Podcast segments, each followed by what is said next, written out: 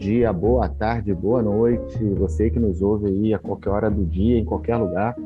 Estamos de volta com os nossos Ouvicasts, a série de podcasts da ouvidoria, que, onde o ouvidor pergunta e o especialista responde.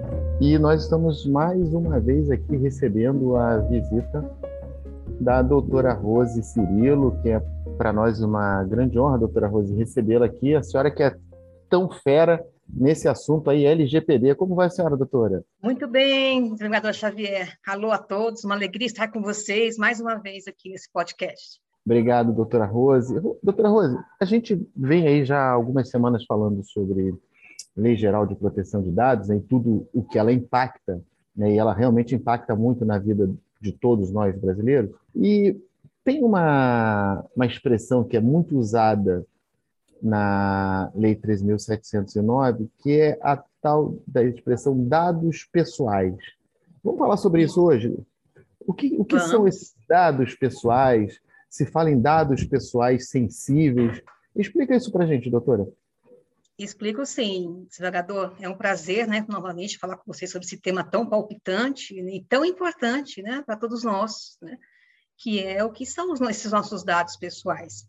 E essa, e essa definição ela não é tão nova, sabe, desembargadora? Ela já tinha sido ventilada na Lei de Acesso à Informação, né, que é a 12.527 de 2011. Lá também tem sobre informações pessoais, o que seria essas tais essas informações pessoais, e isso foi repetido né, na 13.709 agora de 2018, e sempre dizendo né, que essa lei é uma lei bastante principiológica, ela traz vários conceitos, e dentre eles traz esse conceito do que é um dado pessoal e o dado pessoal sensível. Então, por dado pessoal, a gente pode ter que é toda informação relacionada à pessoa natural, identificada ou identificável. Né? Esse está na então, própria disposição o... da LGPD, ela traz isso.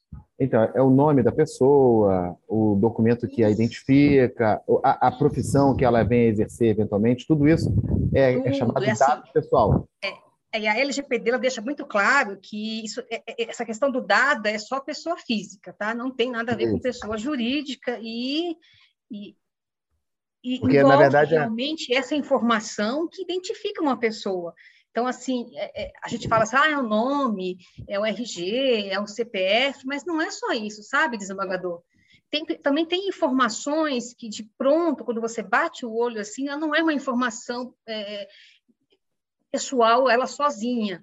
Mas quando você cruza aquela informação com outras, acaba que leva a identificar um perfil, uma pessoa. Então, isso também é considerado um dado pessoal. Por exemplo, a placa de um carro é, é um dado pessoal sensível, uma inscrição geral, um estado civil, uma profissão, porque assim, isso eu falo só, ah, o desembargador Xavier, mas aí existem muitos desembargadores que têm esse nome Xavier, mas se eu começo a refinar a, a informação... Mas bonito, bonito assim, acho que só eu mesmo, doutora Rose. Não...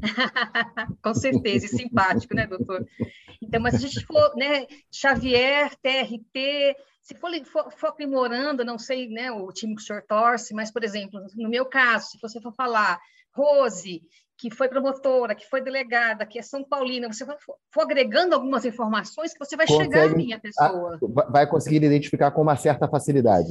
Exatamente. Então, esses dados, que à primeira vista não seriam dados pessoais, acabam sendo porque eles estruturados, eles consolidados, eles levam a uma pessoa.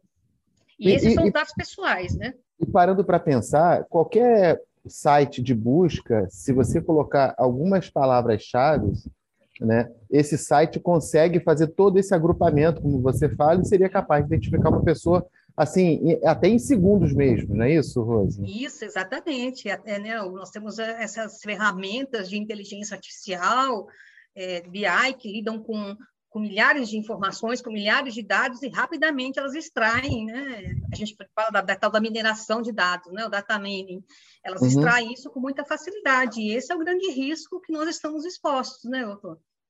Sim, e, doutora, é, como é que a gente, então, se a gente fala em dados pessoais, a gente, evidentemente, até nós já citamos algumas aqui, algumas categorias desses dados pessoais não necessariamente todas vão estar é, disponíveis em qualquer consulta que se faça dessas públicas online, tá? Mas é possível né? e muito provavelmente que todos os nossos dados aqui, nós que estamos participando, eu, você, o Jorge da ouvidoria, a Maiara que nos acompanha, muito provável que todos esses nossos dados eles já estejam disponíveis por aí na, na no ar, na, na, na, internet, e a gente consiga ser identificado ou pelo que a gente faz, ou pelo que a gente é, é, é de torcedor de clube, como você citou um exemplo aí. E, e para que isso tudo seja é, é, assim, é, protegido por lei, como é que a LGPD trata essas categorias dos dados pessoais? Ou para ela, é, todas as categorias, tudo que possa ser é, identificado a uma pessoa, ela trata de igual forma ou tem tratamento diferente aí das diversas categorias dos dados pessoais? Tem, tem tratamento diferente, sim, desembargador, os dados pessoais normais e tem os dados pessoais sensíveis, que são assim mais delicados ainda. É uma subclasse dentro dos, dos dados pessoais, né? É, porque são informações é, bem delicadas, né? O contexto que envolve origem racial, étnica, convicção religiosa, opinião política, orientação sexual. Isso, também. filiação a sindicato, organização de caráter religioso, filosófico, a própria saúde, a biometria, dado genético. Né? Então, para a LGPD existem essas duas categorias e elas são tratadas de formas diferentes. Né? As bases de dados, os consentimentos, né? um está no artigo 7 né? como é que você pode tratar esses dados, outro está no artigo 11 da lei. Então, a LGPD faz essa, essa, essa diferenciação, sim, porque até para você lidar com os dados sensíveis, esses traz mais riscos ainda para as empresas, né? Eu costumo falar nas minhas palestras, né, quando eu começo com as pessoas, que nós temos que ter muito cuidado com o que você coleta, né, os órgãos públicos e privados, porque a gente, eh, nós somos eternamente responsáveis por aqueles dados que nós colhemos e tratamos. Então, a gente tem que ter assim, essa noção do que realmente a gente precisa coletar. Porque se eu coleto hoje um dado sensível, é porque preciso muito mesmo disso. Você tem que ter uma finalidade específica e certa, porque a lei ela traz sanções e traz assim é, é, bases bastante rigorosas. Então a gente, né, as empresas, os órgãos públicos precisam fazer uma reformulação nos seus processos para saber, por que eu preciso saber, por exemplo, de um dado genético, de uma filiação a sindicato, ou, um dado né, que envolve origem racial, opinião política de uma pessoa. Eu faço algum trabalho, por exemplo, no tribunal, que envolve essa base de conhecimento? Por quê? Porque você lidar com essas informações traz um risco tremendo para a sua, né, sua organização. Qualquer vazamento de dados, qualquer é, manuseio equivocado o, né, o titular de dados vai ingressar com uma ação e com certeza vai ter sua, né, o seu pedido atendido, porque são dados sensíveis. Então, realmente, há sim esse tratamento diferenciado e é mais rigoroso no tocante aos dados sensíveis, né, estão no artigo 7 da lei. Doutora, esse próprio artigo 7 ele fala na questão do consentimento do titular de dados é, ao fornecer a, a informação que está sendo solicitada a ele ali. Então, por exemplo, um número de CPF ou um número de identidade, enfim. E, e, nós sabemos que muitas das vezes a execução de um serviço, a prestação de um serviço, está condicionada diretamente ao fornecimento desse dado, aquele que vai fazer o tratamento, ou encarregado, enfim, que seja.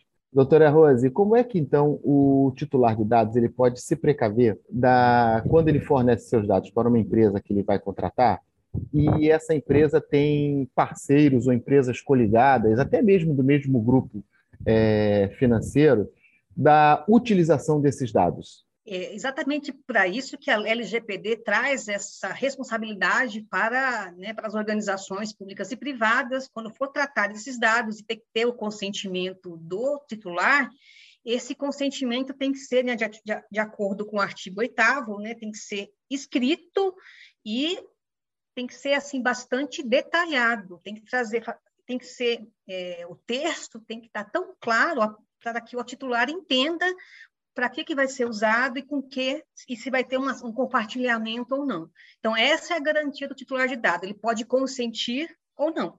Né? Ele vai ter um consentimento que vai ter que ser expresso e bastante detalhado. Esse consentimento, doutora Rose, ele, quando a gente fala da, do questionamento dos dados que são tratados, o controlador é que detém o ônus de fazer a prova de que ele obteve aqueles dados licitamente mediante consentimento. Isso. Né? Porque senão ele próprio, o controlador, estaria, poderia ser, de fato, responsabilizado pelo mau uso das informações obtidas, né?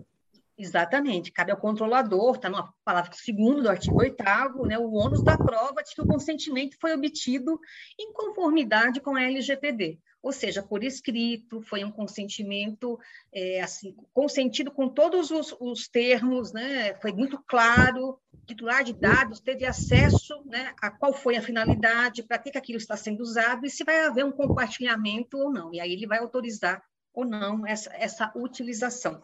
A gente fala na, nos tratamento, no tratamento dos dados, né, dados pessoais, seja eles sensíveis ou não, a gente sempre é, questiona, ou pelo menos deve ser essa a, a tônica de quem está fornecendo os dados, qual a finalidade daquela informação que ele está prestando? Qual é a relevância que aquele dado que está sendo solicitado a ele tem para que ele possa, por exemplo, contratar um serviço ou concretizar uma compra, né? Porque muitas das vezes ele acaba fornecendo um dado que não seria necessário ou não seria absolutamente necessário para aquele tipo de demanda. E, e, em que momento eh, seria mais apropriado para o titular dos, dos dados pessoais questione ou entenda qual é a necessidade do que está sendo solicitado a ele? Nesse momento do, do, próprio consentimento, desembargador, porque essa, essa, finalidade, essa necessidade tem que estar né, descrita nessa, nesse pedido do controlador. E esse, esse, preciso... esse consentimento ele pode ser revogado a posteriori, por exemplo? Pode, pode, porque eu, eu posso, a primeira, primeiro momento, né, eu fornecer, concordar, consentir com o uso do meu dado, por exemplo, para uma determinada finalidade. E com o passar do tempo, aquilo foi esgotou-se aquela necessidade e de repente o controlador precisa para uma outra é, para uma outra questão. E se isso não for renovado, se esse consentimento não for refeito, né, me for solicitado, e eu posso revogar. Eu posso pedir e não, agora não quero mais, não vou autorizar e posso pedir, entrar com pedido para revogar esse consentimento anteriormente dado, dizendo que agora está é, tá sendo utilizado por uma outra, está né, tá, tá tendo uma outra utilidade que não foi autorizada por mim, ou que eu não tive nem conhecimento sequer, né? É, e na verdade isso, é, em certos momentos, ele pode causar um, um, próprio constrangimento na vida da pessoa, né? Por exemplo, uma pessoa, estou só especulando, né? uma pessoa que se declarou casada ou era casada e no decorrer da, daquele contrato o estado civil dela foi alterado por algum motivo, e ela já não queria mais compartilhar aquela, a, aquele dado, ou não quisesse atualizar aquele dado da, da, do seu estado civil. Então, ele pode, é, no momento em que ele achar mais conveniente, revogar aquela autorização que ele concedeu. Né? Sim. Ele pode pedir uma atualização né, da, da, da, dos dados que aquela empresa tem em sua base, né? porque, às vezes, desembargador, as empresas elas não, tá, não têm essa informação, esse dado é, íntegro, né, que a gente costuma dizer que não é um dado que está hoje atualizado, que ele refletindo a realidade daquele momento. Ela mantém dados de, de, de muito tempo atrás. Né? Então, uma das qualidades do dado é essa integridade. Ele correspondeu ao que está acontecendo no momento. Então, eu posso pedir para eu quero poder, posso entrar pela ouvidoria com um pedido para saber se aquela empresa tem tratando meus dados e quais dados são esses e posso pedir para atualizar, inclusive. É, sempre não, lembrando. Não, não, sou mais casado, agora eu sou solteiro, ou não, não resido mais nesse endereço, resido em outro, né? não tenho mais essa profissão, eu tenho outra. Esse é um direito que cabe ao titular também, de é, atualizar sempre... seus dados Sempre lembrando que a ouvidoria, nos próprios termos da LGPD, ela é a, a, a porta de entrada aí do titular de dados para se inteirar sobre tudo que acontece com aqueles dados que estão sendo usados por aquela empresa ou por, uma, por um órgão público. Né? As ouvidorias, acabam, as ouvidorias acabam tendo um papel de destaque e, e bastante relevante. Agora, doutora Rose, voltando no início da conversa, nós falamos que a LGPD ela trata de dados pessoais e ela não abrange as pessoas jurídicas, ou seja, ela não protege os dados das, da pessoa jurídica. Então, qualquer dado que uma pessoa jurídica forneça, é, esses dados que ela está fornecendo, eles não estão amparados, ou eles não têm a prerrogativa de serem é, considerados dados é, protegidos pela lei, né? Sim. CNPJ, o endereço da sede, não, não são considerados, por exemplo, dados pessoais é, sensíveis. Eu, eu sei que existe já uma discussão, desembargador, envolvendo essas empresas que chamam-se que são empresas individuais, em que o nome do, do, do empresário vai na empresa, né? Então, é, são as EIRELIs que se que Isso. né? Então, eu sei que já há essa discussão, mas ainda isso não foi levado a nenhum, nem a NPD se manifestou, né? nem há é, um posicionamento ainda de nenhum tribunal sobre isso, mas eu já vi alguns artigos, algumas pessoas questionando se nesse caso não, também não deveria se proteger o nome dessa pessoa que, que estampa né, a, a empresa individual. É, porque na verdade a, a pessoa do sócio que é diferente, obviamente, da pessoa jurídica, né? os dados pessoais do sócio, esses sim devem ser protegidos. Né? O mesmo não ocorre com os dados da empresa. Né? Então, por isso é que, que, que em muitos artigos hoje, né, que, do que se escreve sobre a proteção de dados pessoais, ela começa a questionar, como você bem ressaltou, essa visão de que a empresa é, unipessoal ou a empresa de responsabilidade é, individual, ela, o sócio dela teria, né, exatamente porque há uma vinculação direta entre o nome da pessoa física com o nome da pessoa jurídica, e aí essa pessoa física sim teria a, a sua proteção de dados. Né? É, exatamente esse é o questionamento, e ainda também se estende esse questionamento é, com relação a dados pessoais de pessoas já falecidas, né? Se a LGPD também protegeria, porque são pessoas físicas, mas são pessoas é, né, falecidas, que também Falecido. há também é, já há esse, esse, questionamento por porque é, é uma matéria é, bastante interessante, né? elas, não elas não remetem à questão não só da proteção de dados, mas questão de privacidade, de intimidade. Então, há esses questionamentos e ainda é, é, é, mantida a questão da pessoa natural com uma pessoa viva, né? não a, o falecido, e deixa-se para que outros diplomas legais é, façam essa proteção de dados pessoais de pessoas já falecidas.